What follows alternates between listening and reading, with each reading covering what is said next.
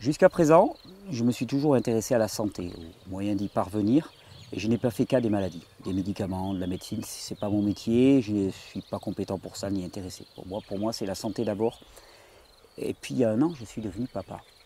C'est la plus belle expérience de toute ma vie. Et j'ai été, comme tous les pères, confronté à un moment ou à un autre à la question de la vaccination. Et franchement, j'entends tout et son contraire.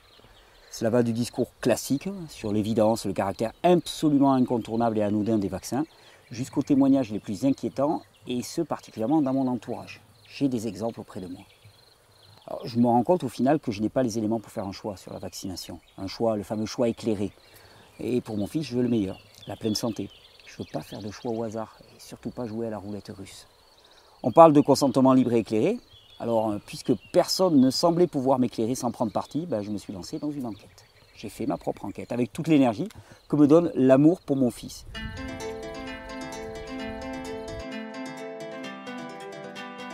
Je voulais enfin savoir ce qu'il en était de la vérité sur la vaccination. Mon opinion, finalement, n'a aucune importance, et mes choix non plus. Ce que je veux, c'est donner à chacun des informations claires, rationnelles et basées sur des faits scientifiques, afin de pouvoir faire un choix éclairé. Je ne suis pas anti-vaccin, je suis pro-science, pro-santé publique, pro-enfant heureux et en bonne santé. Et donc, je vais poser des questions et essayer d'y répondre.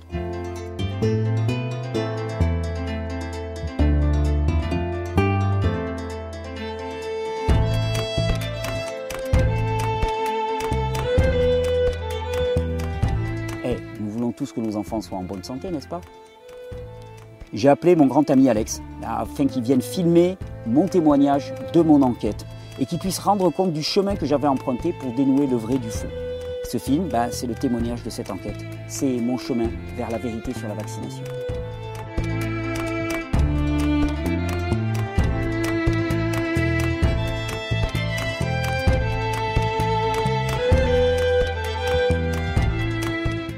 Salut Alex. Hello.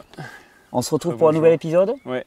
Toujours aussi motivé Ouais. Toujours un peu plus tard que ce matin. Un peu plus tard que ce matin. Et puis pour les, pour les gens qui regardent cette vidéo un peu plus tard, quelques jours après, puisque là on va mettre un petit peu de décalage pour laisser à tout le monde le temps de, de, digérer, parce que c'est beaucoup d'informations, je le sais.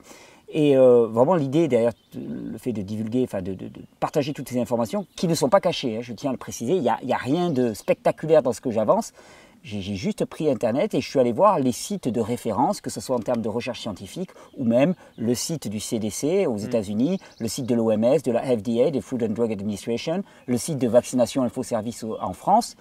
Donc vraiment, c'est des choses qui sont accessibles, sauf que j'y ai consacré du temps. Et l'idée vraiment, c'est d'apporter, euh, de, de, faciliter l'accès à ce type d'informations pour les personnes qui n'auraient pas le temps que moi j'ai pu y consacrer.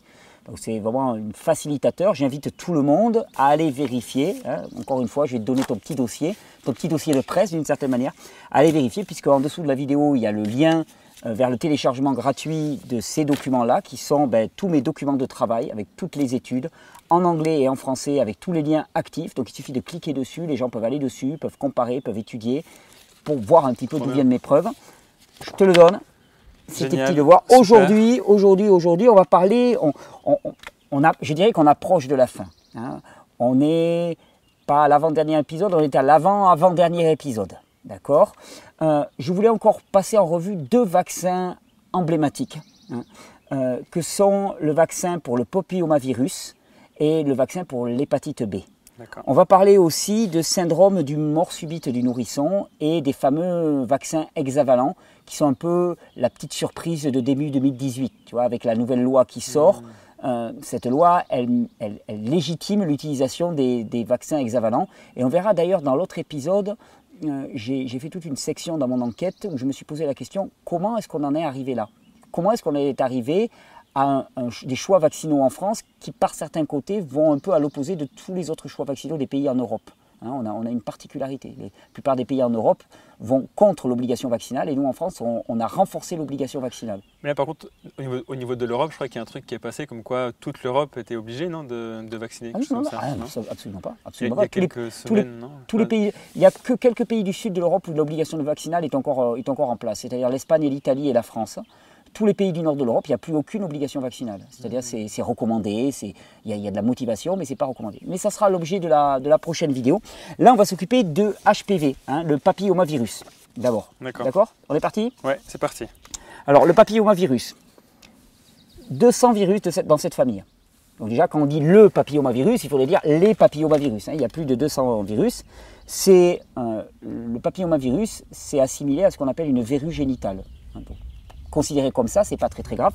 Par contre, il est dit que certains génotypes de papillomavirus, c'est-à-dire que certaines souches parmi ces 200, seraient responsables, qui se transmettent par contact cutané quand on se touche, hein, eh bien, seraient, euh, elles infectent la peau et d'autres seraient sexuellement transmissibles et seraient responsables de 99% des cancers du col de l'utérus. Hein, ça, j'ai pris ces informations chez Wikipédia. Et c'est ce que répètent en boucle les grands médias. Et alors là, on va avoir affaire, tu vas voir, c'est très intéressant, exactement comme le tour de passe-passe qui visait à dire euh, vaccination égale élévation des anticorps, élévation des anticorps égale immunisation, donc vaccination égale immunisation. Mmh. Hein. Là, on va avoir exactement la même chose. On va avoir papillomavirus égale cancer, donc éradication du papillomavirus égale éradication du cancer. Par contre, je vais te prouver que papillomavirus égale cancer, ça n'a jamais été prouvé. C'est complètement euh, que, certaines souches de papillomavirus soient responsables de 99% des cancers du col de l'utérus, c'est du vent. Il n'y a aucune preuve scientifique de ça. C'est une allégation. Et donc, on en a décidé, puisque certaines souches étaient responsables du cancer du col de l'utérus. Alors, moi, je comprends le législateur. On te dit, euh, des souches de, de papillomavirus sont responsables du cancer du col de l'utérus donc 99%, c'est un cancer qui, est très handicapant, hein, qui demande à enlever les trompes. Donc pour des jeunes filles particulièrement qui sont en, âge de procréer, ben, ça veut dire qu'elles n'auront plus d'enfants. Donc on va vacciner de manière à éviter ce problème. On est d'accord. Donc politique de vaccination euh, des petites filles, alors dès l'âge de 9 ans. Là, moi, je tique un petit peu, tu vois. Si on considère que 9 ans, c'est l'âge des premières relations sexuelles, j'ai un peu de mal quand même. Là, je dis, la société, là, elle est en train de partir un peu en vrille. Mais bon, je trouve que c'est un peu tôt, à titre personnel. Tu vois, si, si c'est une maladie sexuellement transmissible, tu dirais 13, 15 ans. Euh, ah, c'est pas que ça, non? C'est aussi. Euh, en tout cas, les souches qui sont responsables de, des cancers du col de l'utérus sont des souches qui sont sexuellement transmissibles. D'accord. Uniquement. Ok, d'accord. Alors, euh, encore une fois, corrélation ne veut pas dire causalité c'est pas parce qu'on a des cancers du col de l'utérus et qu'on a des papillomavirus que le papillomavirus cause le cancer du col de l'utérus. Et par exemple, je te cite quelques études, je t'en ai mis plein pour toi et je t'en cite quelques-unes moi que j'ai relevées. En s'appuyant sur les études existantes, on est forcé de conclure que, alors que les données expérimentales suggèrent un potentiel oncogénique, donc un potentiel cancérigène pour le HPV, le papillomavirus, les preuves épidémiologiques qu'il implique comme cause de néoplasie, donc de, cancer du col de l'utérus, restent extrêmement limitées. Hein, donc on est loin des 99%. L'affirmation selon laquelle le vaccin HPV aboutirait à réduire d'environ 70% le cancer du col de l'utérus a été prononcée malgré le fait que les données relatives aux essais cliniques n'ont pas démontré à ce jour que les vaccins ont réellement empêché un seul cas de cancer du col de l'utérus. Je te la refais. L'affirmation selon laquelle le vaccin HPV aboutirait à réduire environ 70% le col du cancer de l'utérus, le cancer, le col du cancer de l'utérus, le cancer du col de l'utérus a été prononcée malgré que les données relatives aux essais cliniques n'ont pas démontré à ce jour que les vaccins ont réellement empêché un seul cas du cancer du col de l'utérus. C'est-à-dire qu'on n'a pas une seule preuve scientifique qu'un vaccin contre le papillomavirus a empêché un seul cas de cancer du, col de l'utérus. D'accord? D'accord. Il est dit que sur ces 200, souches, hein, il est dit que 15 souches à peu près de HPV sont responsables du cancer du col de l'utérus. D'accord? Donc, qu'est-ce qu'on a dit On va développer un, vaccin qui cible ces 15 souches de manière à prémunir les gens contre le cancer du col de l'utérus. Et donc, on a créé deux vaccins, hein, un qui s'appelle le Cervarix et l'autre qui s'appelle le Gardasil. Alors, pour te donner quand même quelques informations, on en parlera dans la prochaine vidéo du business des vaccins. Euh, pour donner quelques informations, une injection de garde asile coûte 150 euros. Une injection Voilà. Il faut trois injections pour une, pour une, fille. Hein. Donc ça représente quand même un potentiel de 450 euros par tête de pipe. Donc là, on n'est plus dans des, tu vois, c'est plus anodin. Ben On verra un peu plus tard aussi que la marge brute sur les vaccins est de plus de 60%. 60%. C'est-à-dire que le bénéfice net sur un vaccin est de plus de 60%. Tu fais 60% de 450 euros, tu en arrives à des 300 euros à peu près, 300, 320 ou 330 euros de, tête là rapidement. Donc voilà, une marge quand même qui est importante quand on fait un programme complet. Donc Cervarix, c'est un vaccin, bivalent hein, qui contient les, les souches HPV 16 et 18 alors que Gardasil, c'est un quadrivalent qui contient 6, 11, 16 et 18. Hein, les types 6 et 11 seraient responsables de 90% des cancers du col de l'utérus. ok, donc là, si je comprends bien, tu me parles de 3-4 souches. Euh, oui, il y a la 6, la 11, la 16 et la 18. De papillomavirus. Ouais. En tout, il y en a, il y a une famille de 200. 200. Ouais. Et ça mène pas à, comme tu disais, du coup, à une musculation des, autres et à, à une explosion. Il y a une explosion de. C'est la question que je me suis posée. Voilà, je me suis dit, euh, si j'ai bien compris où est le biais dans la théorie vaccinale et si j'ai bien compris pourquoi on a des problèmes avec les vaccins, ben, je vais chercher pour voir si en vaccinant contre quatre souches, c'est-à-dire en mettant une pression sur ces quatre souches, est-ce qu'on voit une explosion des autres souches? Alors j'ai trouvé, alors j'ai pas trouvé tellement de littérature, mais j'en ai trouvé quand même suffisamment pour dire qu'il y, a effectivement certainement ça. Alors je vais te donner les éléments que j'ai, je t'en ai cité un peu plus. Une étude qui dit que euh, toute prévalence de type HPV, donc c'est euh, la, présence hein, de, de, papillomavirus et les infections de papillomavirus, était similaire durant l'ère pré-vaccinale hein, et durant l'ère post-vaccinale. C'est-à-dire que finalement, entre la, période où on n'a pas de vaccin et la période où on a des vaccins, ben globalement, on n'a pas d'évolution des souches de HPV, de la quantité de souches d'HPV dans la population. Ça veut dire que si on a éradiqué d'un côté certaines souches parce que les vaccins ont fait leur job, ça veut dire que de l'autre côté, il y a eu une montée des autres, obligatoirement. Il n'y a que comme ça que ça peut se passer. Hein. autrement dit, on a vu une forte augmentation de virulence des souches différentes de HPV. Hein. Ou alors que le vaccin ne fait rien. Ou alors que le vaccin ne fait rien ou alors que le vaccin ne fait rien. Les deux sont possibles. Ça, rejoint du coup la courbe que tu m'avais montrée, mais je ne sais plus pour quel vaccin, ou en gros. Euh, oui, l'infection avait déjà eu lieu. Voilà. Ouais. C'est possible. c'est possible aussi. Mais alors, en outre, le pourcentage de type de HPV, donc de papillomavirus, à haut risque hors, vaccin, était plus élevé que prévu. Donc, c'est, ils, se, sont rendus compte que les types de, souches euh, à haut risque qui ne sont pas pris en compte par les vaccins est plus élevé que prévu. Étant donné que 8 types de HPV qui étaient précédemment classifiés comme étant à faible risque ou probablement à haut risque sont en fait des HPV à haut risque. En fait, ce qu'ils veulent dire par là, c'est que ils ont 200 souches. D'accord? Sur ces 200, ils ont dit il y en a 15 qui sont responsables du cancer de l'école de l'utérus. Je te rappelle que ça n'a jamais été démontré scientifiquement. Au mieux, on a une corrélation, mais la causalité n'a jamais été démontrée. À ce moment-là, sur ces 15 souches, il a dit on va prendre les 4 qui sont les plus communes. D'accord?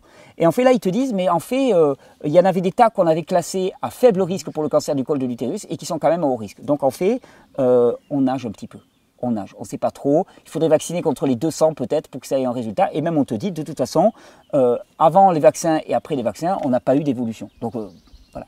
Et là encore, je te rappelle le document. Ça rejoint du coup ce qu'on parlait par rapport à la, grippe. exactement. Et, puis surtout, on te dit, voilà, on n'a pas la moindre preuve scientifique que le moindre vaccin a empêché le moindre cancer du col de l'utérus.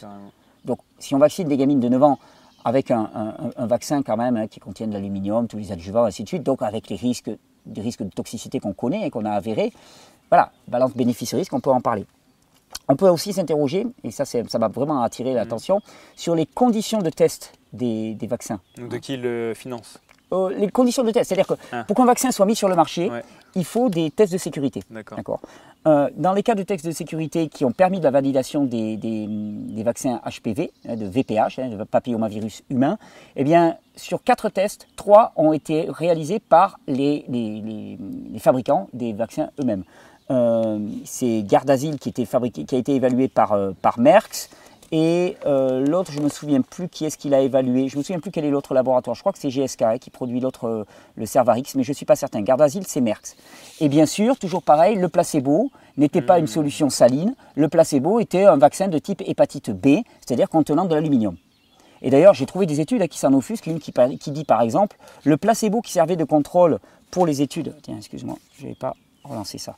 Euh, le placebo qui servait de contrôle pour les études d'innocuité de la phase 3 du Gardasil était l'adjuvant d'aluminium présent dans la solution du vaccin, le sulfate hydroxphosphate d'aluminium amorphe? Le choix de l'aluminium qu'on contrôle dans les études sur les vaccins est contraire aux principes scientifiques sur les contrôles. Donc il y a quand même des chercheurs qui s'en offusquent. Hein. Tout le monde ne, ne, mord pas à ça. Les gens ils disent, mais c'est pas normal. Quoi. je veux dire, si tu veux faire un, test de sécurité d'un vaccin, tu ne le fais pas avec un produit qu'on connaît déjà comme neurotoxique. Et alors, je me suis amusé, tu, tu connais mon caractère un peu, un peu fureteur, hein je me suis amusé à aller sur le site du laboratoire Merckx spécifique au vaccin du Gardasil. C'est le tableau là du coup non, alors le tableau, c'était les tests cliniques que, que, je t'ai mis, qui est dans le document de synthèse, où on voit que 3 sur les 4 tests cliniques ont été réalisés par les fabricants eux-mêmes. Donc tu te dis, au niveau indépendance, les mecs, ils vont avoir du mal à investir des millions d'euros pour créer un vaccin et ensuite te dire, ah ben non, en fait, il est pourri, il est dangereux. Techniquement, ça ne peut pas marcher. Donc, je suis allé sur le site spécifique au garde d'asile qu'a réalisé le fabricant Merckx. D'accord?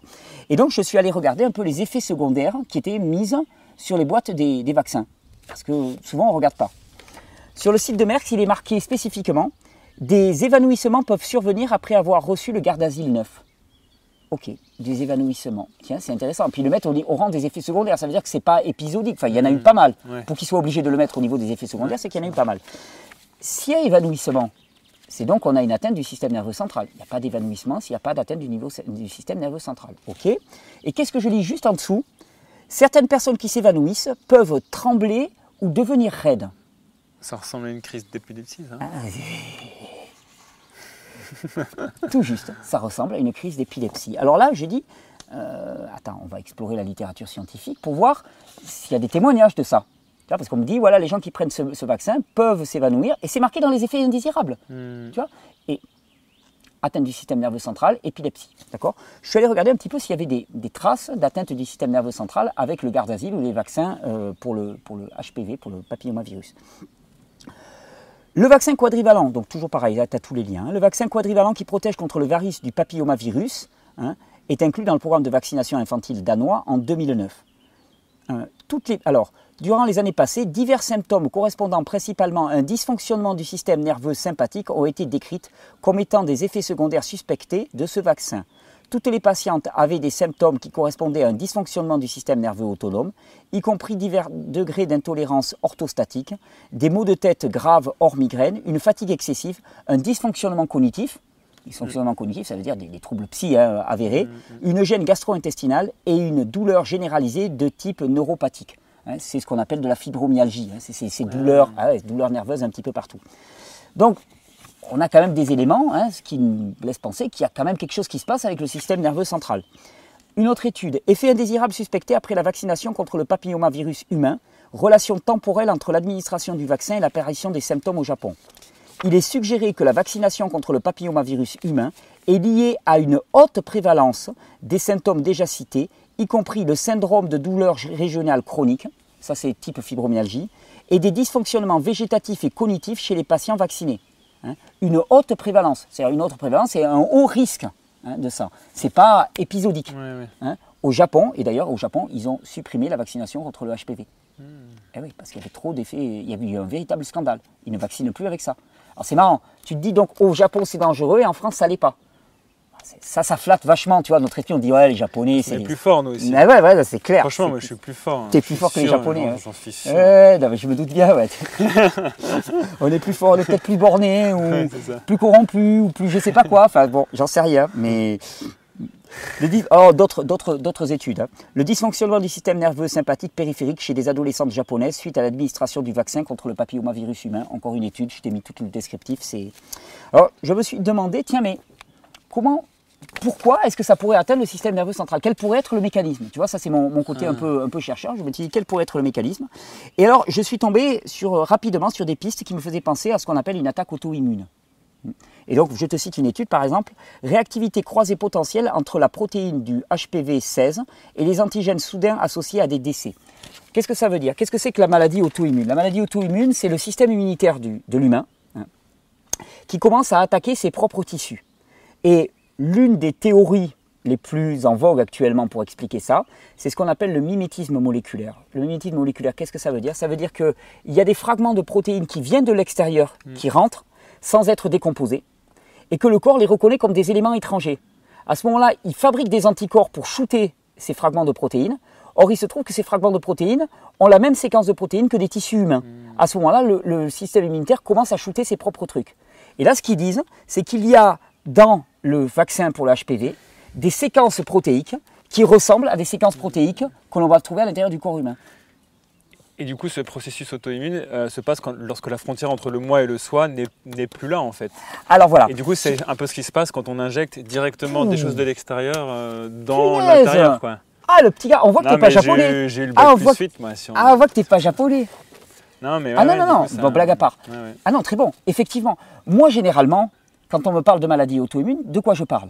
Je parle de perméabilité intestinale, c'est-à-dire de, perméabilité de ce qui est la différence entre le moi et, le non-moi. Et comment on peut l'expliquer de manière plus, plus claire pour que C'est-à-dire, parce que euh, généralement, pour moi, pour qu'il y ait, pour qu'il y ait attaque auto-immune, mm. il faut que le système immunitaire du corps, qui est essentiellement mucosal, laisse passer à l'intérieur de l'organisme des fragments protéiques non décomposés, ce qu'il ne devrait pas faire. Donc chaque fois que quelqu'un me dit j'ai une maladie auto-immune, je lui dis ok, ça veut dire que le système de sélection ne fonctionne pas. Sauf que effectivement, si tu injectes directement, le système de sélection, lui, ne fonctionne pas. Parce que le système mucosal, lui, il est, bypassé, comme on dit. Hein. C'est-à-dire qu'il est, il est, il est court-circuité, c'est le terme français. Il est court-circuité. Tu as parfaitement compris le truc. Donc, on injecte des protéines non décomposées. Je te l'avais cité en début, dans la première vidéo, dans laquelle je te parlais des allergies alimentaires aussi, en te disant, on injecte des protéines complètes non digérées et le corps va développer des mécanismes allergiques. Le mécanisme auto-immune, ce n'est qu'une des facettes des autres mécanismes de type allergique. Hein, c'est-à-dire des protéines complètes, non digérées, qui rentrent dans le système et que le système ne sait pas traiter. Et donc, pour, euh, étayer ça, je t'ai mis pas mal de petites études. Je t'en cite une là pour le, plaisir. Enfin, le plaisir. Ça n'a rien de rigolo, mais nous avons documenté ici la preuve de la possibilité que le vaccin HPV, donc ils ont documenté ici hein, la preuve, euh, que le vaccin HPV déclenche un problème auto-immune aboutissant à un handicap permanent le nombre croissant de rapports similaires sur l'auto-immunité liée au vaccin HPV et l'incertitude liée aux bénéfices cliniques à long terme de la vaccination HPV, comme je te disais, on n'a pas la preuve que ça a prévenu le moindre cancer du col de l'utérus, sont un sujet de santé publique qui nécessite de nouvelles recherches rigoureuses. Je mm. Je vais pas de le donner en mille, j'ai pas trouvé ces recherches rigoureuses. Donc ils se mouillent pas. Ouais, ouais. Non, mais eux ils disent. Non, mais ça, c'est un travail. C'est normal chez les chercheurs. Les gars, un chercheur te dira c'est très difficile d'établir des rapports de causalité. Eux, tout ce qu'ils peuvent dire, ils peuvent dire il y a une corrélation très forte et franchement, on devrait faire gaffe. Voilà ce qu'ils peuvent dire aux autorités publiques. Et je les comprends, c'est honnête, c'est une démarche scientifique honnête que de faire comme ça. Hein. Et c'est un peu comme de dire, voilà, il y a eu un meurtre dans cette maison, mm. j'ai vu un gars sortir juste après le meurtre. Il y a de fortes chances, mais bon. Ben, moi, si j'étais vous, quand même, j'irais investiguer un peu plus loin, parce que c'est pas anodin. Tu vois, vous pouvez pas me dire, ah non, mais on n'a pas la preuve que c'est lui. Bien sûr qu'on n'a pas la preuve que c'est lui, mais on n'a pas la preuve non plus que ce n'est pas lui. Mm. Il y a une corrélation pas de causalité. Mm, mm. et c'est en science, c'est un, gros, un, écueil majeur, ça, le rapport de causalité et de corrélation. Et on, l'a retrouvé, pardon, on l'a retrouvé à plusieurs niveaux à ce niveau-là. Alors, j'ai, euh, je me suis dit, mais alors cette attaque auto-immune, elle va cibler plutôt quelle partie du corps?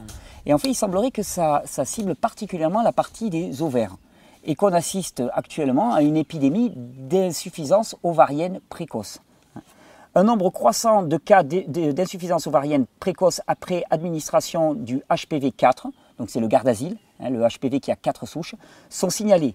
Les mécanismes possibles de l'effet suspecté du HPV sur la fonction reproductive féminine sont en effet toxiques ou une réponse auto-immune ou les deux.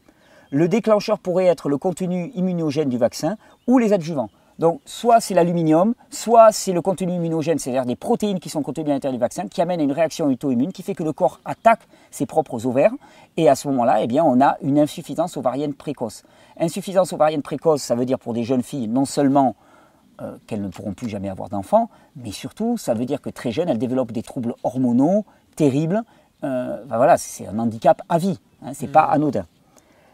D'ailleurs, cette étude, elle conclut les principes de l'autorisation éclairée de la santé de la population et de la confiance envers les vaccins nécessitent des études soigneuses, rigoureuses et indépendantes, chose qu'on a difficile actuellement, pour établir l'inoculité ovarienne du HPV.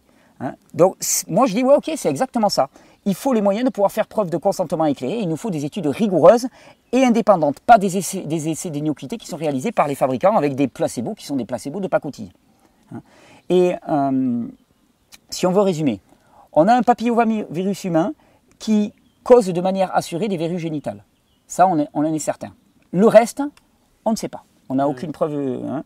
Euh, on a une grosse campagne qui a été liée pour, pour allier le HPV au cancer du col de l'utérus, mais elle ne s'appuie sur rien, absolument sur rien. C'est creux, c'est vide, il n'y a, pas de, a pas de justification scientifique. Donc on peut annoncer n'importe quoi. Moi je peux dire, ah mais le, le papillomavirus euh, est responsable de l'enrichissement soudain euh, des personnes qui contractent le papillomavirus. Vive le papillomavirus. Je peux annoncer ce que je veux. L'important c'est, tu vois, mon opinion n'a aucune importance. L'important c'est la vérité. Si j'arrive avec une bardée de, de, documents qui prouvent que tous les gens qui ont contracté le papillomavirus se sont enrichis rapidement, on pourra dire, OK, il y a une forte corrélation. La causalité, on aura du mal à l'établir. Tu vois, ce que, tu vois où je veux en venir ah hmm Donc, euh, on a un vaccin qui a été évalué en le comparant à un placebo bourré d'aluminium. On a un vaccin qui ne qui n'a jamais prévenu le moindre cancer du col de l'utérus. On a un vaccin qui est suspecté avec une forte corrélation mm. pour une insuffisance ovarienne précoce et d'ailleurs une attaque auto-immune sur les ovaires. Il a été noté par le fabricant des effets indésirables qui sont des types crise d'épilepsie, donc avec atteinte du, niveau du, système nerveux central. Donc déjà, ça fait gros hein, pour, un, pour un seul et même vaccin. Mais, euh, Mais c'est pas tout. Non, non, non, non, non. c'est pas tout. C'est surtout que euh, je vais te citer une phrase. Alors pareil, il ne s'agit pas de cibler des personnes. Hein. Euh, et j'espère que les personnes que je peux citer là-dedans, si elles ont dit des énormités, auront la chance de pouvoir revenir sur leurs énormités et leurs erreurs. Tu vois ce que je veux dire? N'importe qui peut, faire des erreurs et n'importe qui peut revenir sur ses erreurs. Hein. Je ne suis pas quelqu'un qui condamne les gens à vie. Mais par contre, euh, notre ministre, Azinès Buzyn, qui est quand même responsable des choix vaccinaux, donc j'espère que ça peut l'interpeller, a dit La question qui se pose donc à notre pays est une large campagne de vaccination contre le virus HPV comme pour les, pour les filles comme pour les garçons. Cela permettrait d'une part de faire diminuer la prévalence du virus dans la population et d'autre part de prévenir chez les jeunes garçons homosexuels le cancer du canal anal ainsi que les cancers ORL. On est d'accord Jamais le moindre lien n'a été prouvé. En plus, vacciner à 9 ans des garçons et des jeunes filles hein, contre des maladies sexuellement transmissibles, perso, moi ça me choque. Hein. On te dit, ouais, il faut s'adapter à. Enfin, je veux dire, il y a quelque chose qui ne va pas là-dedans. Il y a quelque chose qui ne va pas du tout. Et ensuite, qu'est-ce qu'il faut savoir? C'est que pour ces vaccinations, hein, ça veut dire frottis vaginal et toucher rectal chez des jeunes de 9 ans. Hum, ouais, c'est un, peu bizarre. Ah non, non, mais c'est. Moi, attends, attends, c'est sérieux, on va s'arrêter là. Perso, moi, j'appelle pas ça bizarre, j'appelle ça pervers. Oui, oui. Non, je veux dire, qu'est-ce que ça fait sur un gamin de cet âge Enfin, une telle intrusion dans, son, dans, hum. sa sphère intime? Sans qu'on lui demande au final. et même euh, si c'est pour l'aspect médical. Oui, oui. Je ne suis pas en train d'accuser les personnes qui vont le faire, ce n'est pas du tout ce que je veux dire. Ce que je dis qui est pervers, c'est pervers pour l'individu. Oui, bien sûr. Comment ça va être vécu par un enfant? Enfin, Ça craint quand même. Et euh, mais du coup, avant de, venir te voir euh, pour cette série de vidéos, j'avais, je, me suis, je me suis renseigné, j'avais lu un article du Figaro sur les résultats de la vaccination en Australie. Ouais. Et qu'est-ce que, qu'est-ce que tu, dis Qu'est-ce que tu peux dire du coup par rapport à ça? Tu me fais plaisir là, tu me fais plaisir mon gars, tu me fais plaisir. Là tu me tends une perche magnifique. Je l'ai vu cet article aussi. L'Australie sur le point d'éradiquer le cancer du col de l'utérus. Alors je vais te proposer un petit exercice qu'on appelle la lecture critique. Quelque chose qui manque cruellement à notre époque. la pensée critique, on a, on a vraiment du mal avec ça. Alors déjà, ce n'est pas le cancer du col de l'utérus qui est en voie d'être éradiqué. Ce qu'a fait le Figaro, c'est un, biais scientifique, un biais cognitif. Mmh. Euh, ils ont associé diminution du VPH hein, avec disparition du cancer du col de l'utérus. Donc l'Australie n'est pas sur le point d'éradiquer le cancer du col de l'utérus.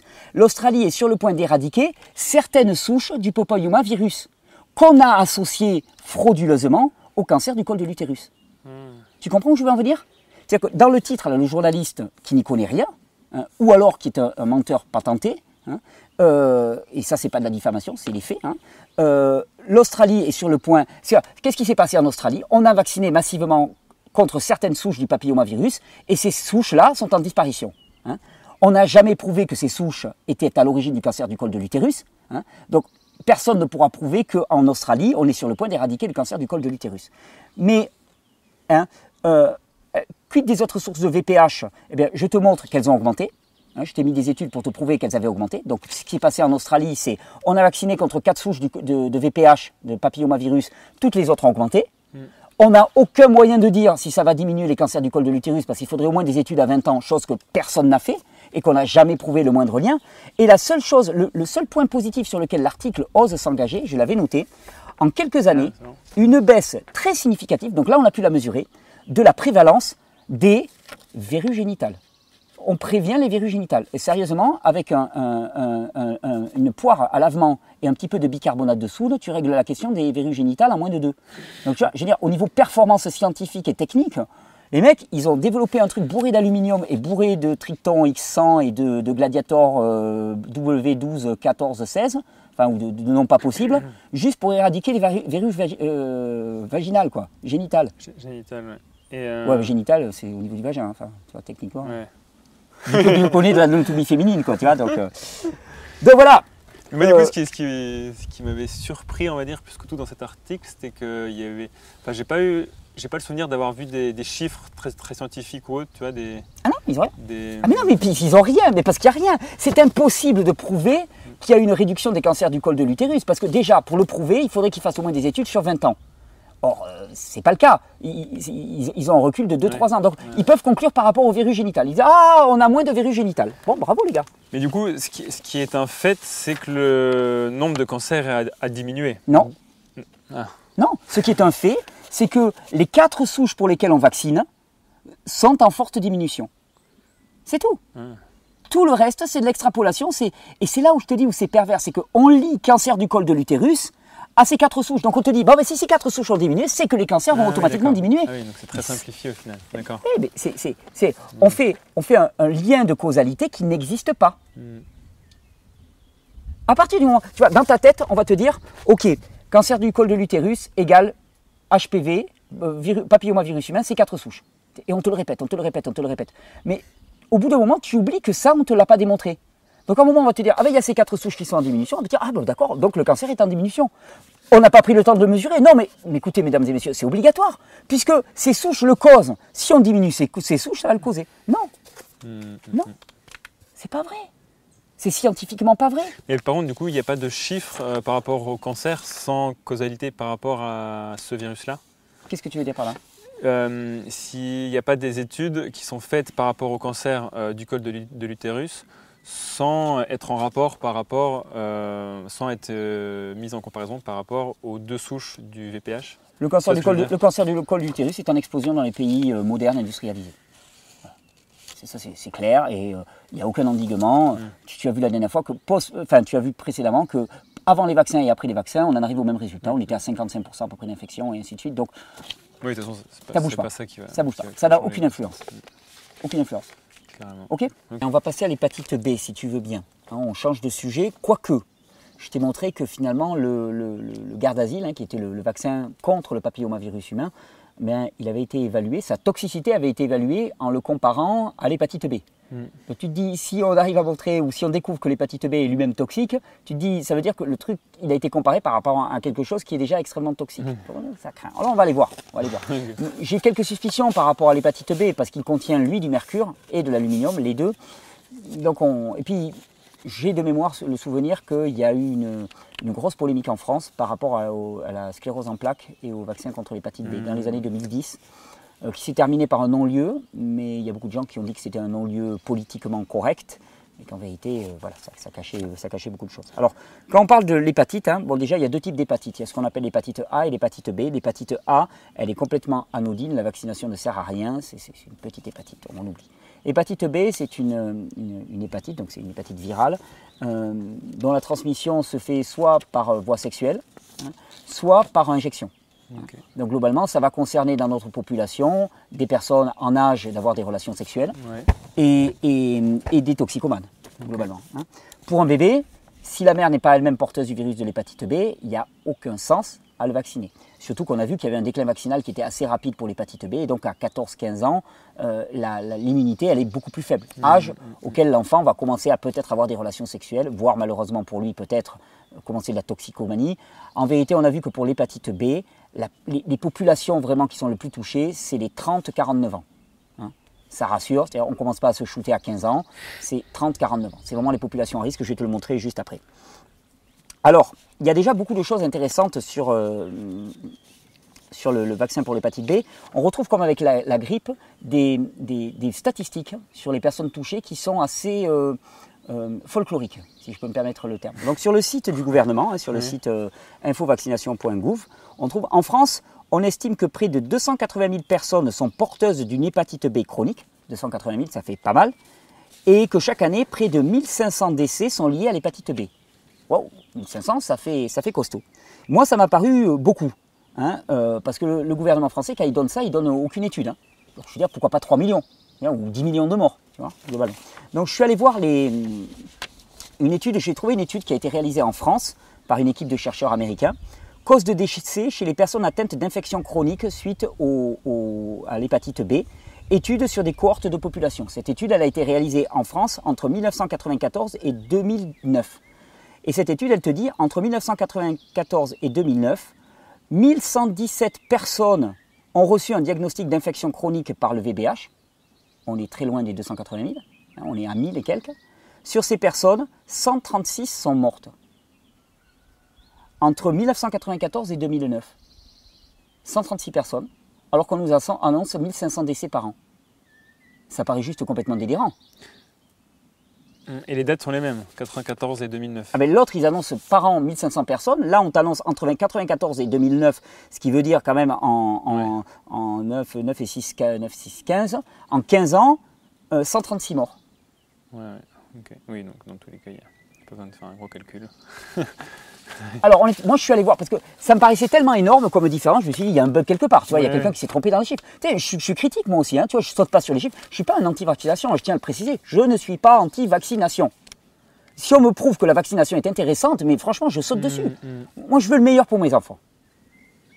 Alors vraiment, je, cherche des solutions. On cherche juste à faire un geste en le comprenant, pas juste en suivant euh, d'autres personnes.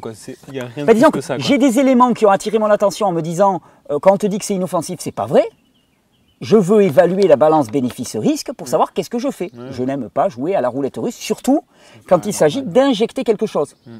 On me donnerait quelque chose à avaler déjà, je dirais le système immunitaire, il peut faire son job. Mais là, quand on injecte, tu n'as plus le choix. Le système immunitaire, il est court-circuité. Donc, je veux savoir. Donc, je suis allé sur le site du CDC, Center for Disease Control, aux États-Unis.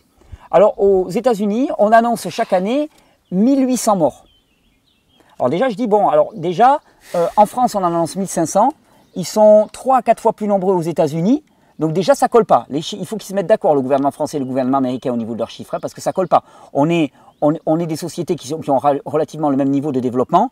On devrait avoir, la plupart du temps, on a une, proportionnalité entre les deux qui est totale. Hmm. Donc là, déjà, en France, on devrait être plutôt à 360 morts par an, à peu près, hein, euh, l'estimatif. Donc difficile de s'y retrouver avec tout ça. Et j'ai pas eu de conclusion. Donc je te le livre comme ça, je ne sais pas. J'ai ces études qui me parlent de 136 morts sur, sur 15 ans. J'ai le CDC qui m'annonce 1800 euh, sur les États-Unis.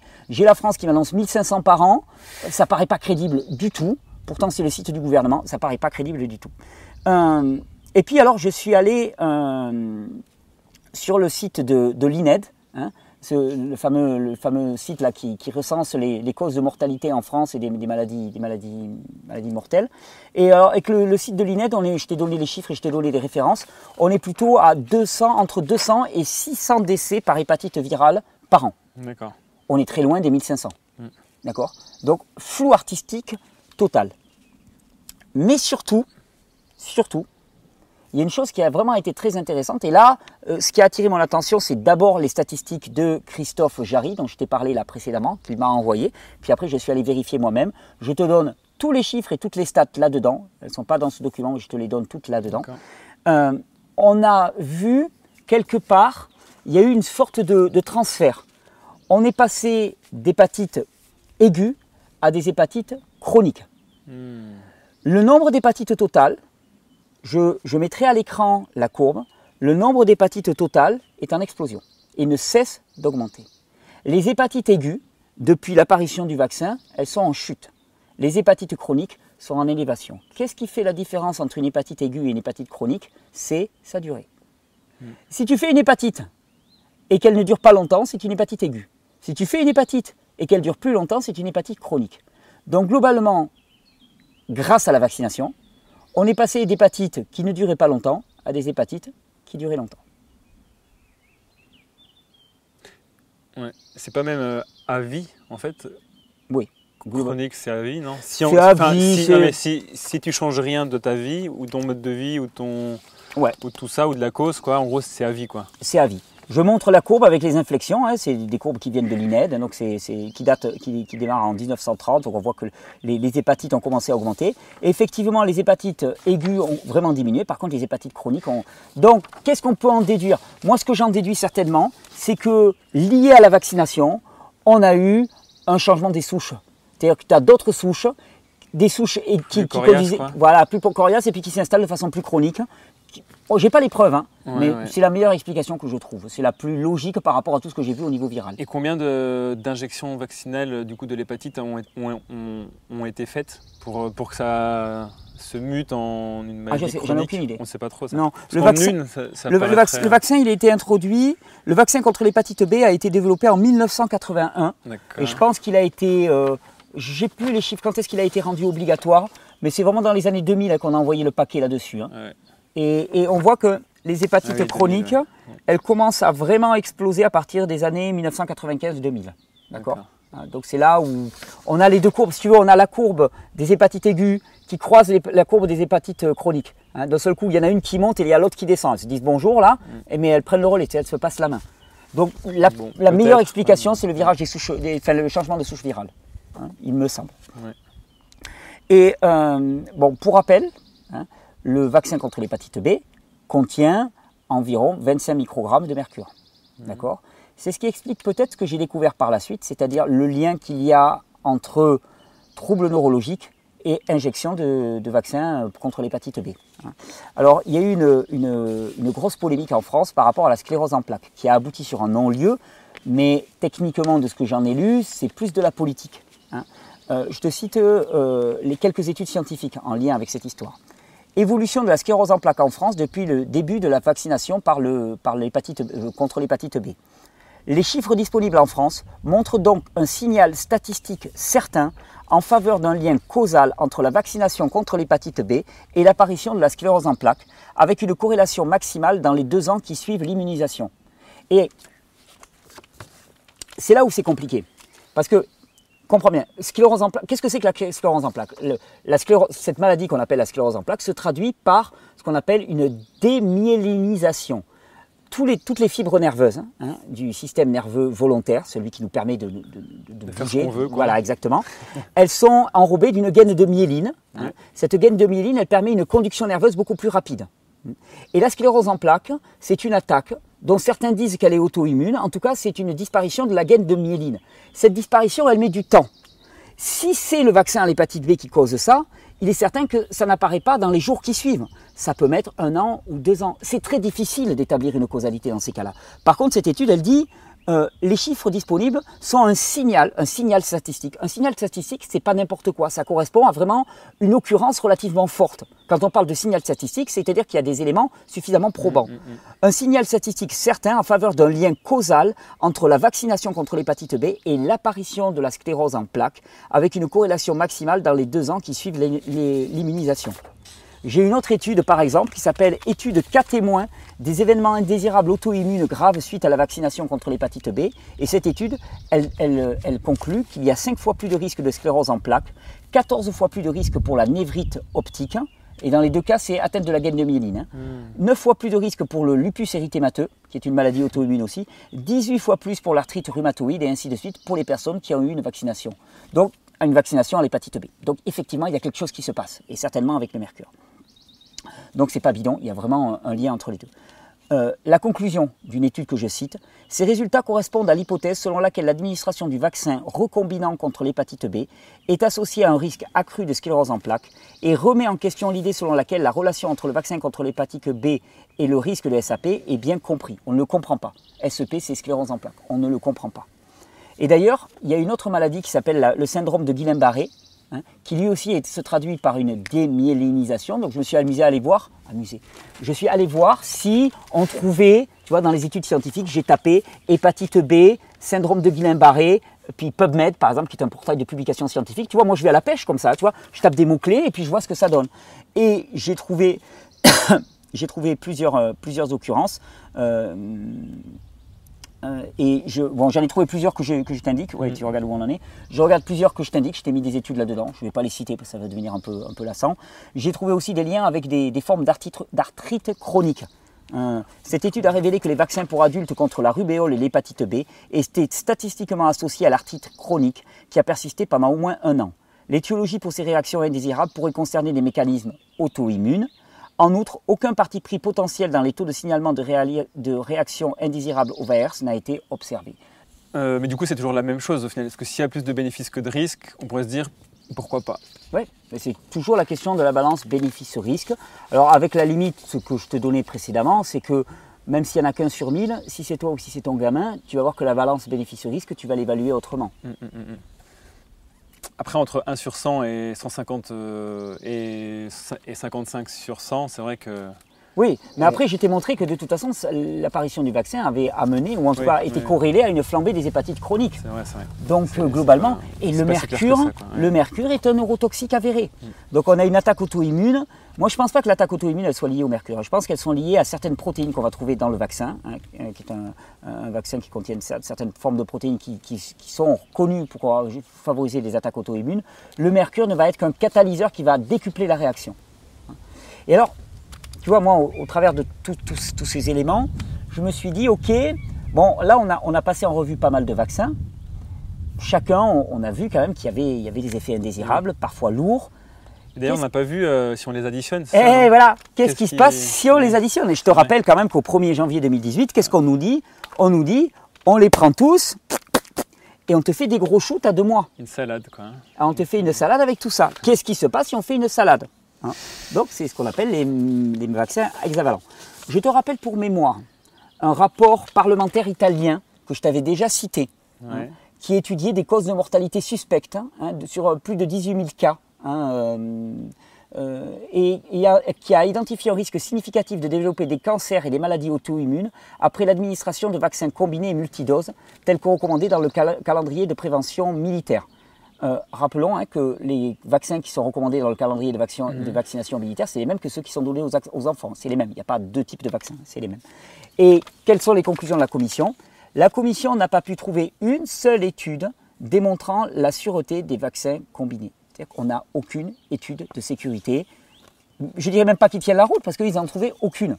C'est, à la limite, on aurait pu se dire, on va en trouver une faite par le fabricant lui-même, tu vois, juste pour la forme, tu vois, pour, pour, sauver la face. Mais ils n'ont même, pas, même pas pris ce soin-là, les mecs. Ils n'ont même pas pris ce soin. Il n'y a rien. Moi, j'ai non plus, j'ai trouvé rien. Je trouvais rien du tout. La Commission a estimé que la quantité cumulée des différents composants des vaccins dépasse les quantités autorisées pour les autorisations de mise sur le marché des vaccins monovalents. Hein, la somme des adjuvants, conservateurs et contaminants biologiques n'a pas été testée. Hmm. On ne sait pas où on va. En sachant toujours pareil que la dose fait le poison, ce n'est plus valable, qu'il y a des effets cumulatifs et des effets d'interaction pas possibles qu'on ne maîtrise hmm. absolument pas. Gilles-Éric Serralini l'a montré au niveau des pesticides pour comme le Roundup. Donc on est dans un domaine dans lequel on ne sait absolument pas où on va. Et on le rend obligatoire. C'est chaud quand même. C'est une prise de risque qui est maximale. Mm. C'est une prise de risque qui est maximale. Hein. Moi, je m'inquiète un petit peu pour ces vaccins monovalents. Euh, je te rappelle aussi, toujours pareil, hein, cette phrase, je voudrais qu'elle soit quand même un leitmotiv. Hein, cette étude qui concluait, ces résultats démontrent une relation qui semble illogique. Les nations qui exigent davantage de doses vaccinales ont tendance à avoir des taux de mortalité infantile supérieurs. Tu, vois, tu te mettrais cette phrase-là. Moi, je rêve que cette phrase-là, elle soit affichée sur le bureau du ministère de la Santé. Tu vois, à l'entrée du ministère de la Santé. Les mecs, quand ils passent tous les matins, ils voient ça pour se dire Attends, attends, attends, attends. Mais avant d'autoriser un vaccin, mais on va prendre des précautions pas possibles. Ça ne veut pas dire qu'il faut les interdire ou quoi. Il faut juste qu'il faut vraiment prendre des précautions. Il y a des suspicions, il y a des faits qui sont marquants. Les, les nations qui vaccinent le plus sont celles qui ont le plus haut taux de mortalité infantile. Est-ce qu'il n'y a, pas, un lien de causalité là-dedans? Plus qu'un lien de corrélation, simplement? Alors je me suis intéressé à cette, mortalité infantile, c'est ce qu'on appelle le syndrome de mort subite du nourrisson. Hmm. Hein. Pour moi, en tant que papa, je t'avoue que j'ai certainement dû, comme tous les parents, psychoter là-dessus. Moi, je sais que les premiers temps, mon bébé, allez, euh, mais dix fois par nuit, je me réveillais pour aller écouter s'il respirait. D'accord, donc pour expliquer bien, parce que moi du coup, j'ai pas encore eu affaire à cette peur-là, c'est euh, donc le nourrisson qui d'un coup meurt. Ah, le syndrome de mort subite, il s'arrête. D'accord. Ça s'arrête. Ça s'arrête. Ça s'arrête et on ne sait pas pourquoi syndrome de mort subite du nourrisson. Euh, bon, il y, a des conditions, il y a la position de sommeil, et ainsi de suite, qui peut, mais voilà, c'est quelque chose sur lequel on est, on est relativement impuissant. Et c'est vrai qu'en tant que parent, c'est quand as un enfant qui naît, plus moi j'ai eu la chance incroyable, euh, euh, la sage-femme qui devait être présente lors de l'accouchement, puisqu'on a accouché à la maison, n'était pas là. C'est moi qui ai, qui, fait l'accouchement. On n'était que deux avec ma femme et c'est moi qui ai fait l'accouchement. C'était pas prévu, mais c'était comme ça. Donc, petit, c'est moi qui l'ai reçu. Tu te sens tellement incapable. Tu vois, quand tu vois ça, tu te dis, mais en fait, c'est pas par mes propres compétences. la vie, c'est un truc, c'est juste. Tu sens qu'il y a une frontière. C'est pas quelque chose que tu peux réaliser par toi-même. Mm. Donc, tu te sens tellement euh, désemparé face à ça. Hein.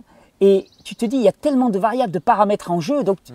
oui, tu sens la fragilité de la vie, la puissance, mais aussi la fragilité de la vie. Donc, oui, moi, quand mon bébé était, jeune, quand mon petit était jeune, j'allais régulièrement écouter sa respiration pour être sûr qu'il dormait bien hein, et qu'il n'était pas mort. Hein. Et euh, les nations qui exigent davantage de doses vaccinales ont tendance à avoir des taux de mortalité infantile supérieurs. Alors je suis allé regarder un petit peu quelques études à ce sujet-là. Décès soudain et inattendu après l'administration de vaccins hexavalents, diphtérie, tétanos, coqueluche, poliomélite, hépatite B, Haemophilus influenza de type B. Y a-t-il un signal? Dans cette étude, on a une augmentation de 23 fois le risque de mort inexpliquée durant la vaccination administrée durant la seconde. On a une augmentation de 23 fois le risque de mort, euh, de, mort subite du nourrisson durant la seconde année de vie de l'enfant avec un, vaccin hexavalent. Alors, je précise bien, pour être tout à fait honnête, ça reste peu de cas encore.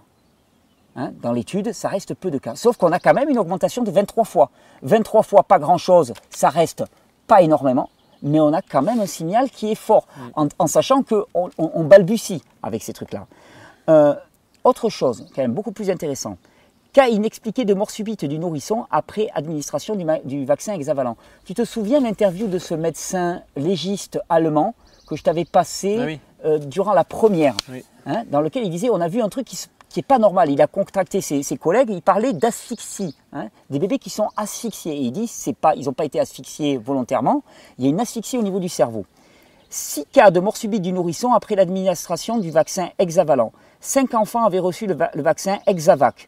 Un enfant le vaccin Infranrix Hexa durant les 48 heures qui ont précédé la mort. Peu après la vaccination, trois des enfants ont manifesté des symptômes comme la fatigue, le manque d'appétit, une fièvre atteignant 39 degrés et l'insomnie.